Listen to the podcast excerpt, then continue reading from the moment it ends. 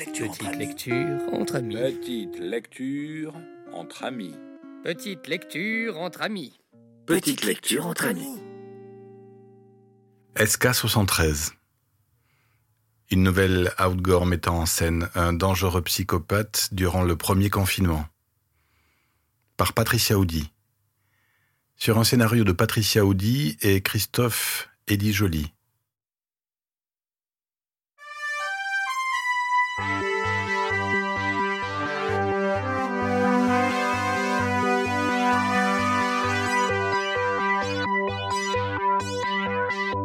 Écho de l'Isère, édition du 1er avril 2020. Une troisième victime. Alexis Voiberg.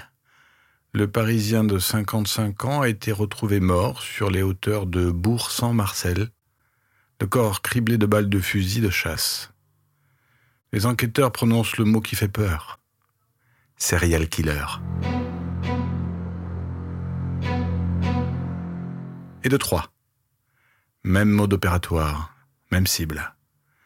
Des hommes dans la force de l'âge, aux cuisses acérées, moulés dans d'étroites combinaisons, une pipette à moitié gelée, tombée sur une paire de lèvres violettes entrouvertes.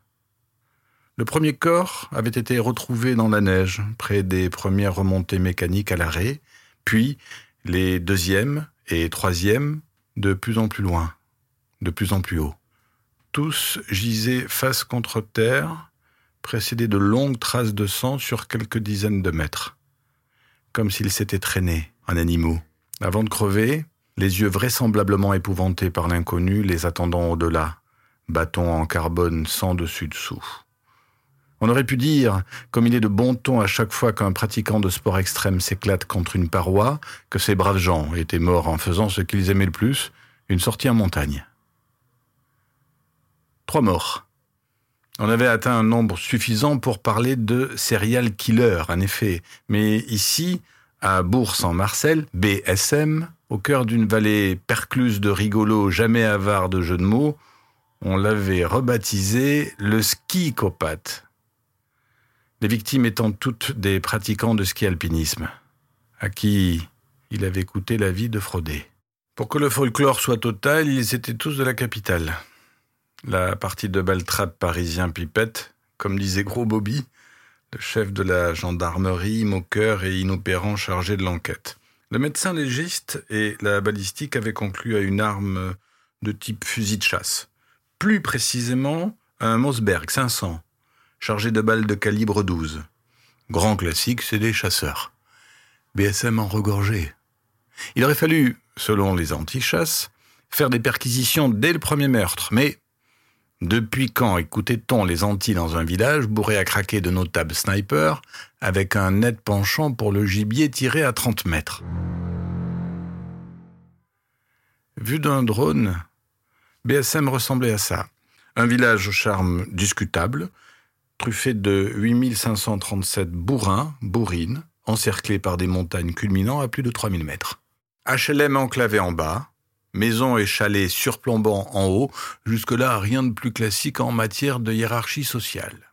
De là-haut, la vue était imprenable sur la centrale thermique et le parking insensé de l'Ikeathlon, contigu au cimetière. Mais au fil du temps, le premier avait grignoté le second. Les murs d'enceinte de ce dernier avaient été abattus, si bien que le parking prolongeait le cimetière ou inversement. À BSM, on pouvait donc aller s'acheter un rameur et déposer un chrysanthème sur la tombe de ses proches en un temps record. L'autre hobby des bourrins consistait à s'évader en montagne. Rien de plus facile. Au-dessus, à portée de télécabine, dominer la station de ski d'Alpes 3000. Si j'avais su qu'un jour, j'aurais à écrire sur une barbarie pareille dans l'écho de l'Isère. Vingt ans que j'y suis fait diversière, dans le 7-3. Mon brave journal, un quotidien, a beau être euh, au bord de la faillite, ni plus ni moins que l'ensemble de la presse, j'y tiens à mon taf. Mais comment aurais-je pu imaginer devoir gérer une telle enfilade de scoops quand votre vie professionnelle se résume à couvrir de minables rapines et autres pathétiques trafics d'altitude? Voilà que je me retrouvais propulsé chroniqueuse mortifère. Moi, à la base, je voulais être reporter euh, outdoor, comme mon détestable collègue Adolphe Faufier. On y reviendra, à lui et ses fautes d'orthographe dignes d'un CE2. À force d'ennui et de déception, il n'y aurait jamais de petit Grégory par ici, le peu de flair que j'avais s'était consumé dans mes narines. Mon rédacteur en chef, Petit Bobby, m'avait surnommé Nez bouché. Hmm. Ne lui en déplaise. Si je n'avais pas reniflé les massacres, j'avais senti que les choses allaient mal tourner.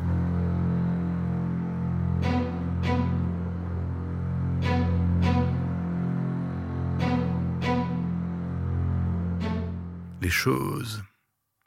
Elles s'étaient précipitées dès le début de février dans la région quand on avait commencé à parler de cluster.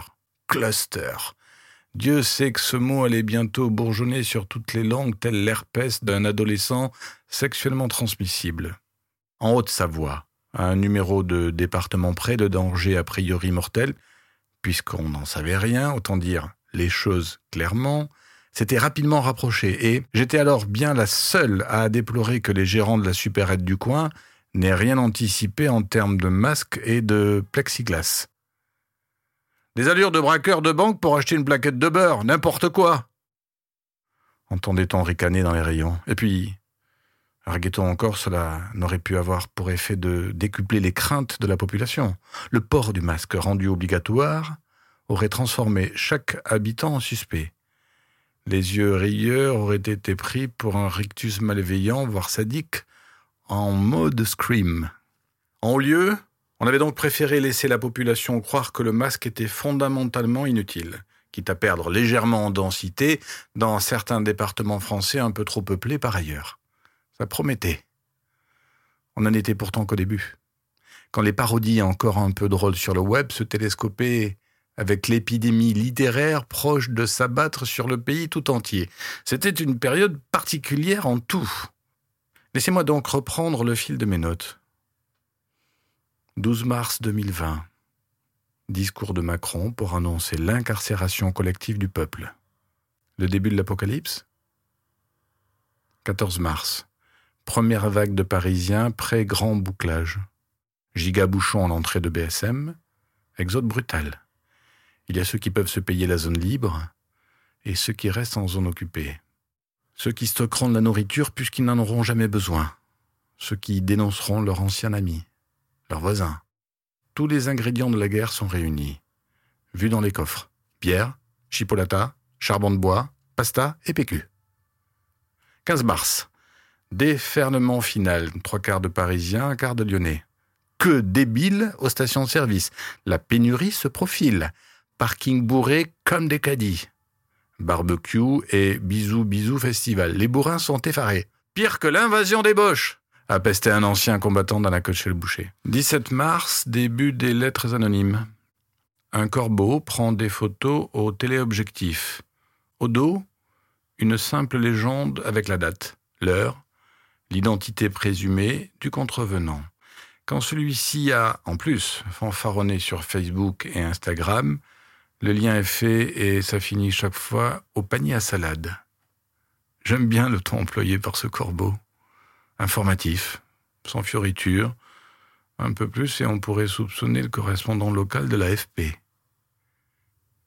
Petit Bobby, mon boss, est dingue de cette affaire. Rien ne pourrait mieux coller à l'actualité. Local, glauque, rattaché au Covid-19 par tous les bouts. Tiens, j'en parlais, c'est bien la guerre. Notre cher président vient de le confirmer sur des ondes avec un ton de croque-mort. 19 mars. Je viens d'avoir papa. Hélas, semi-épave dans un EHPAD, au téléphone. Il me sort. Euh, si on faisait un gros carton sur toutes ces têtes de veau de parigot hein? Ma réponse. Mais les têtes de veau, euh, t'étais bien content de les trouver dans ta buvette d'altitude quand tu refourguais tes barquettes de frites industrielles à 10 balles. Je l'ai raccroché au nez, au vieux. Ce serait la dernière fois? Vu les conditions sanitaires dans les asiles de vieux, mieux vaut anticiper.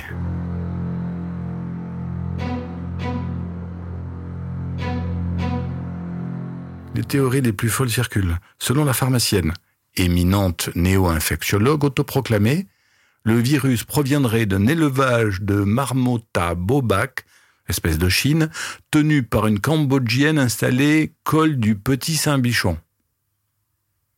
21 mars. La météo ne jouerait-elle pas contre nous? Le temps est splendide. Du coup, les envahisseurs sont partout.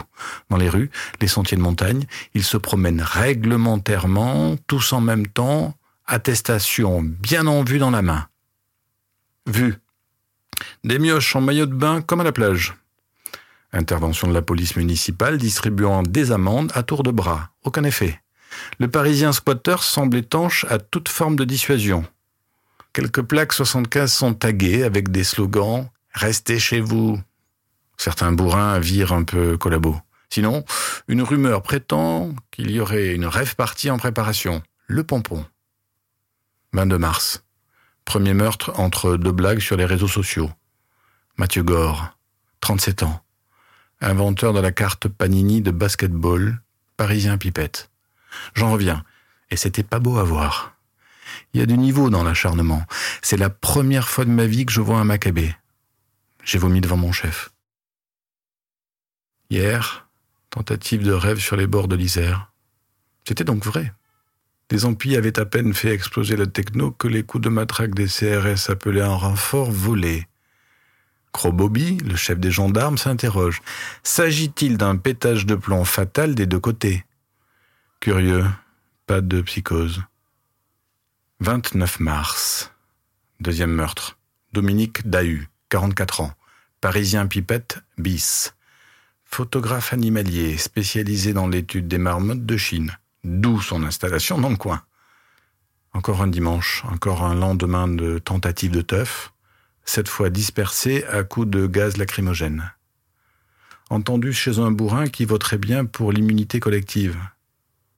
Finalement, c'est pas mal la sélection naturelle. Des tas de mégots et des monceaux de cadavres de bouteilles partout. Réponse de la mairie. Campagne d'affichage. BSM n'est pas une poubelle. L'exaspération monte. 1er avril. Troisième meurtre. Alexis Voiberg, 55 ans, sous-marinier et militant de Greenpeace. Parisien pipette, terre, père de trois enfants. Un 1er avril. Serait-ce le poisson d'avril le plus gore de tous les temps? Bizarre. Il y a une accélération de ces meurtres. Première mention de SK73 pour Serial Killer de Savoie. C'est moi qui ai trouvé. Petit Bobby, mon chef, en y restait baba. Les rues sont de plus en plus désertes. Le quart de Lyonnais repartit malgré les interdits. Des panoplies entières de collants pipettes sont brûlées. Odeur de cramé dégueu. C'est F la pipette plastique. Les chiens hurlent à la mort. Glauque, glauque, glauque mais peut-être enfin l'occasion pour moi de briller au sein de la rédac et qui sait d'exercer mes talents cachés de détective. En tout cas, pour le carton des parigots, je dis bravo papa, grosse vista. Tu n'es pas si légume que ça en fait. Peut-être faudrait-il arrêter de parler à la place des vieux finalement. Pire, les écouter. Étrange, Personne n'avait entendu de coup de feu. On supputait l'usage d'un silencieux autorisé par un arrêté du journal officiel depuis le 2 janvier 2018 afin de protéger Louis sensible des chasseurs. La panique n'était pas survenue tout de suite, mais après les trois premiers morts, l'ambiance villégiature avait pris du plomb dans l'aile, les barbecues avaient cessé, Bourg sans Marcel avait commencé à ressembler à un village fantôme car, en plus des commerces non vitaux fermés, les volets s'étaient clos. Trois morts. Et voilà que chacun avait commencé à se bunkériser. Les rayons de la supérette s'étaient peu à peu vidés des biens de dernière nécessité jusqu'à l'ultime boîte de salsifis en conserve. C'est dire le niveau d'angoisse. Les gens qui se parlaient encore ne s'adressaient plus la parole que latéralement, de peur d'un postillon perpendiculaire à ongles morts, et certains avaient même été jusqu'à ne plus prononcer de mots avec P dedans, lettre qui, chacun avait eu le loisir de s'en apercevoir, produisait des expulsions salivaires puissantes, pouvant provoquer la mort des plus fragiles. À la décharge des bavards irresponsables, la pharmacie n'avait pas encore reçu les stocks de masques promis.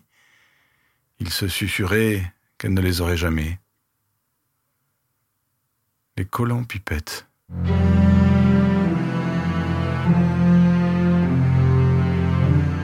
Un flashback s'impose. Dans le coin, au début, on s'était un peu moqué de cette hérésie stylistique. Ici, c'était fats sous les ski boots, baggy et ceinture à clous, poignée de force de métalleux, crête fuchsia post-apocalyptique de punk pour les plus intégristes. Puis la sauce avait pris, y compris chez quelques anarchistes notoires, convertis à la hippitude post-ringarde. On pouvait désormais voir d'ex-radicaux anti-pipettes se pavaner, saucissonner dans leur combi, bâton en main, camelback dans le dos, allumette aux pieds. Version hivernale et infernale du trailer, asséner les derniers résistants. Moi-même, quand je n'avais pas à me farcir un vol de carottes bio à la supérette du coin, j'enfilais ma combi avec pour impression immédiate de rétrécir de quelques centimètres mon tour de taille. Mon ventre s'aplatissait miraculeusement, mes cuisses fondaient comme aspirées par l'effet slim. J'étais mal affûté, et j'aimais bien m'échapper dans la montagne, espérer voir un chamois, frôler les crocus.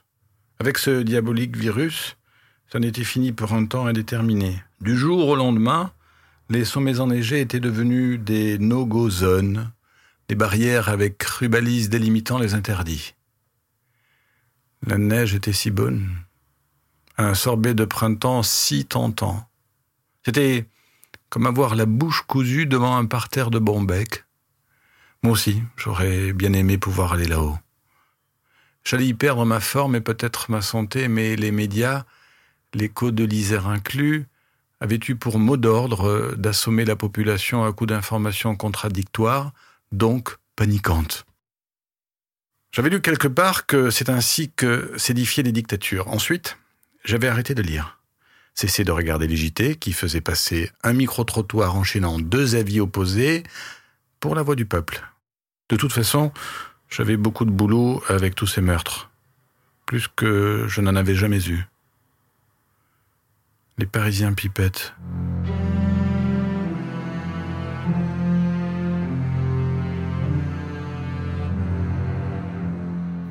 Pourquoi eux? On s'était alors dit qu'on avait affaire à une forme exacerbée de localisme, comme il en existe dans certains spots de surf. Dehors les étrangers. Il fallait bien nommer des boucs émissaires. À chaque massacre, mon rédac-chef, petit Bobby, m'avait dépêché sur place. Les scènes de crime étaient glaçantes, saignantes. Des corps mous, vidés de leur sang, face contre terre, bras en croix, dans une posture christique rendue tragicomique par la position des penaillés des bâtons, parfois perpendiculaires au sommet du crâne, comme s'il leur avait poussé des cornes. Pourtant, quelques insolents insoumis continuaient de sortir, quitte à propager le virus dans les alpages, risquant de contaminer ou d'être contaminés par les bouquetins suspectés d'être porteurs sains. Si la plupart les condamnaient, ces inconscients, il se trouvait toujours quelques philosophes pour interroger l'évidence. Pourquoi ne pas laisser quelques skieurs s'aiguiller dans une montagne qui, sans remontée mécanique pour téléporter les fainéants, s'était désertifiée? Sérieux? Pourquoi nous priver d'un espace quasi vierge alors qu'ailleurs, la population engorgeait les supermarchés et qu'une même patate était potentiellement infectée par des dizaines de mains non enduites de gel hydroalcoolique? Personnellement, si je n'avais pas été hypochondriaque de haut niveau catégorie Woody Allen, j'aurais aimé me situer du côté des indociles tendances raoultiennes. J'étais tiraillé entre ma peur et mes désirs de liberté, agacé malgré moi par ces gens venus soudainement nous envahir au risque de semer la mort. Mais mon civisme me faisait accepter le deal. Je ne sortais pas plus que ce que m'autorisait mon boulot de journaliste. Ainsi, je sauverais ces pauvres êtres vulnérables dont la société se souciait jusqu'à l'overdose désormais, après s'être essuyé les pieds sur le sort de ceux qui étaient leurs sauveurs ce que chacun semblait s'être approprié. Nos soignants. tous ces gens qui s'inquiétaient soudainement de leur santé et celle de leurs proches. Moi, je m'en étais toujours soucié de ma santé. Toujours trois wagons de retard, les gens. Mortellement fatigants. Oui, épuisant. Dès les premiers morts, les malveillants s'étaient déchaînés sur les réseaux sociaux. À ceux qui s'attristaient du sort de ces pauvres trépassés parisiens, ils répondaient que c'était bien fait, qu'ils n'avaient qu'à pas. La calomnie était leur vérité, dans un langage où le conditionnel n'existait pas. Tous les morts héritaient soudain d'un passé aussi sulfureux que Pablo Escobar. Ainsi, Mathieu Gore avait trempé dans une sombre affaire de trafic de vidéos pornographiques. Alexis Voiberg, soi-disant grand défenseur de la cause animale, avait été vu sur une vidéo un peu floue en train de maltraiter des dauphins en compagnie de nippons sanguinaires.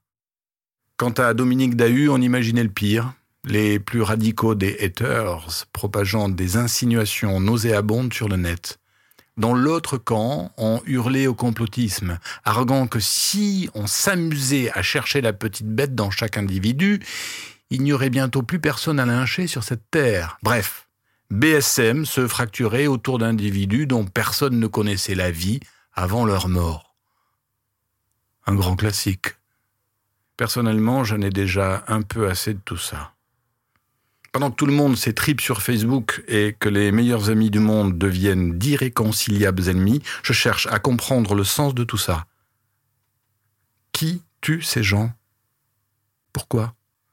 Moi aussi, je commence à craindre pour ma vie. Que dois-je faire pour me protéger? Brûler ma tenue complète de colon pipette Ah, pas question. J'ai quand même été championne de Savoie de biathlon dedans.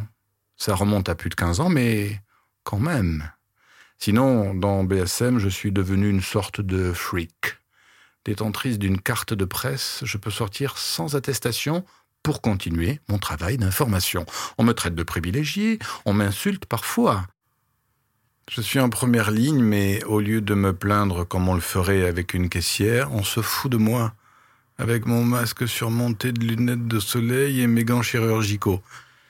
Pas question que je laisse la moindre porte d'entrée au virus. Dans le bled, les gens qui me croisent et ne me reconnaissent pas font tous un écart de deux mètres. Nul besoin de grands discours pour établir une bonne vieille barrière sociale et garder ses distances.